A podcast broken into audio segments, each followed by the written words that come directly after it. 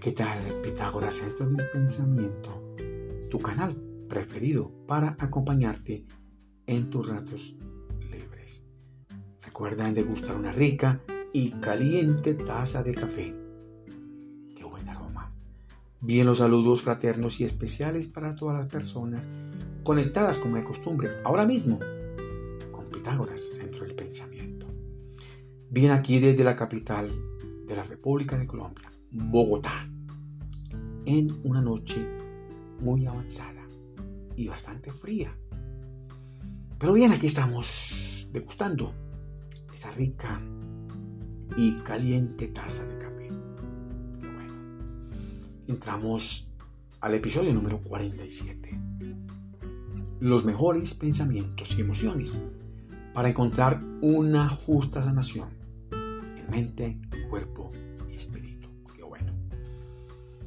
Tu misión, si deseas aceptarla, es dejar de construir esos senderos dificultosos, espinosos, y así crear enfermedades. Mucho cuidado.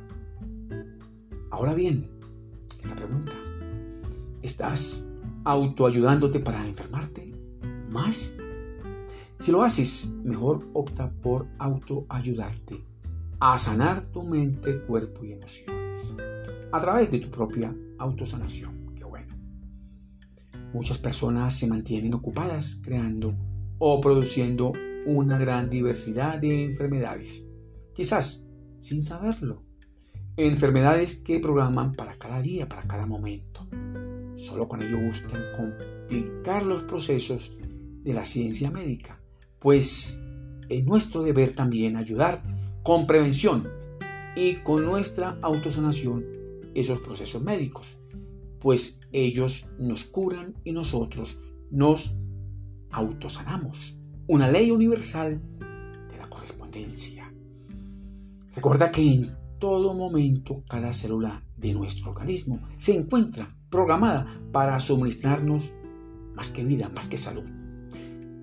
Dicen los que saben que una célula egoísta, una célula individualista en su debido tiempo, programa en nuestro organismo ese camino para la enfermedad y también ese camino para la muerte.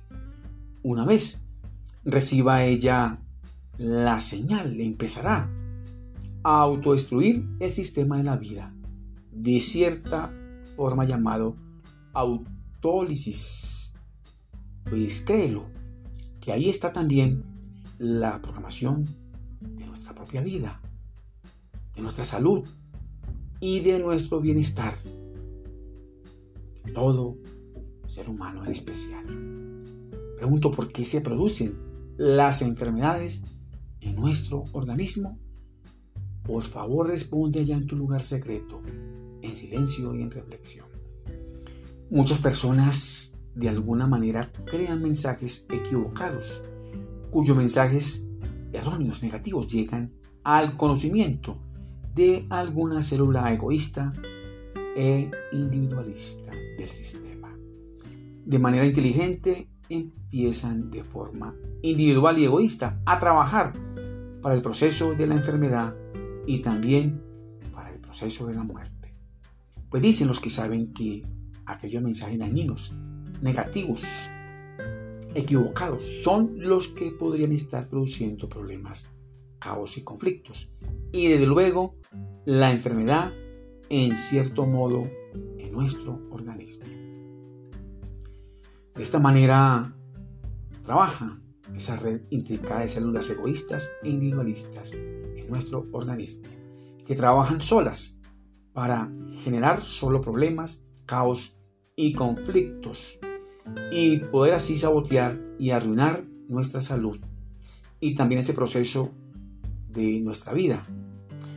Quizás la vida de alguien que desee estar más que sano pues de una u otra manera las células receptoras de aquellos mensajes cerrados, negativos y equivocados van a proceder sin vacilación alguna a afectar nuestro organismo.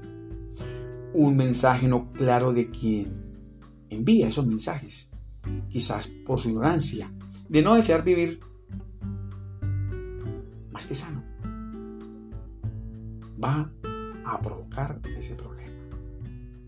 Así, por ejemplo, aquella persona que se encuentre resentida, enfadada y molesta con alguien, pues a decir verdad, ese comportamiento emocional no afectará allá a ese alguien. No. Pues quien envía ese mensaje equivocado, negativo, errado, solo busca envenenarse y complicarse a sí mismo. Y eso no es bueno para la salud. La ciencia médica viene probando principalmente acerca de este problema letal en el ser humano y además señala literalmente que la persona que genera esta clase de emociones fuertes y dañinas se contamina con ciertos químicos que produce el mismo organismo. Ahora bien, quien se envenena con su propio sistema interior estaría proclive a producir problemas, enfermedades y quizás la propia muerte. ¿Qué o quién envía esos mensajes negativos, equivocados, erróneos, a la estructura celular de nuestro organismo? Dicen los que saben que todo este problema se causa al presentarse un bloqueo en las funciones básicas cognitivas, generando impulsividad y agresividad, lo cual produce emociones rápidas, dañinas y fuertes, e incluso podrían llevarte a enfermarte y creer en el deseo de la propia muerte, por el simple hecho de estar probando o tomando de un veneno de tu propia autoría Ahí es donde la estructura celular, especialmente las células egoístas e individualistas, empiezan a trabajar para generar actividades problemáticas, caóticas y conflictivas en tu propio interior, produciendo esas emociones más que autodestructivas para el organismo. En tu interior mismo suceden varias clases de actividades que entran en caos y en conflictos, sin que tú te des cuenta. Mucho cuidado. Ahora bien, ciertas células que trabajan para garantizarnos nuestro bienestar, para vivir mejor, y otro grupo de células que trabajan quizás en contra nuestra. Un simple proceso dicotómico en nuestro propio sistema corporal, que se manifiestan de diferentes maneras, incluso saboteando y bloqueando la tranquilidad y la armonía en nuestro organismo. A decir verdad, esto es lo que sucede y ha sucedido en el modelo social de la vida del ser humano. Pues enviar mensajes erróneos, equivocados, todos los días hacia nuestro interior es bueno. Recuerda que todo es mente todo lo podemos controlar a través de nuestra mente y los pensamientos. Todos esos problemas no son buenos para nuestra salud. Todos esos recursos negativos, erróneos, equivocados, dañinos, destructivos, como la ira, el resentimiento, el odio, la rabia, los celos, el miedo, la ansiedad, la ignorancia, la depresión, etc generan emociones fuertes y dañinas que rápidamente se manifiestan en estrés. Un estrés para tu mente y para tu organismo. Todos estos comportamientos ajenos se convierten en tu propio veneno. En verdad debes autocontrolarlos y no permitir tomarlos la fuente que origina el problema allá en tu interior pues no esperes que alguien más muera por ello. Toma conciencia de ello y para ya de no tomar ese veneno tan letal. Pues recuerda que la vida no funciona de esa manera.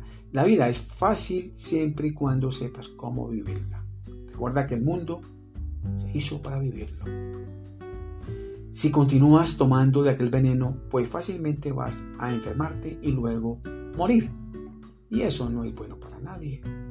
La vida como la muerte son simples procesos. Y no son procesos que muchos quieren llevarlos con prescripciones. Si lo haces así, solo llamarás a enfermarte más. Recuerda que con nuestra autosanación, igual colaboramos a la ciencia médica para que nos curen. Ahora bien, te pregunto, ¿cómo carajo puede la ciencia médica garantizarnos salud? Pues, como vengo diciendo, la cosa más importante es lograr que nos comprometamos a mejorar principalmente nuestra salud y a través de la autosanación encontrar ese anhelado bienestar y una vida más que saludable. La consigna es, abro comillas, comprometidos con la salud, cierro comillas. Pues ese compromiso no está a la vuelta de la esquina y no es fácil. Te pregunto, ¿qué puede hacer la ciencia médica para que alguien se comprometa con su propia salud? ¿Qué hacer para que una persona se comprometa para su propia autosanación?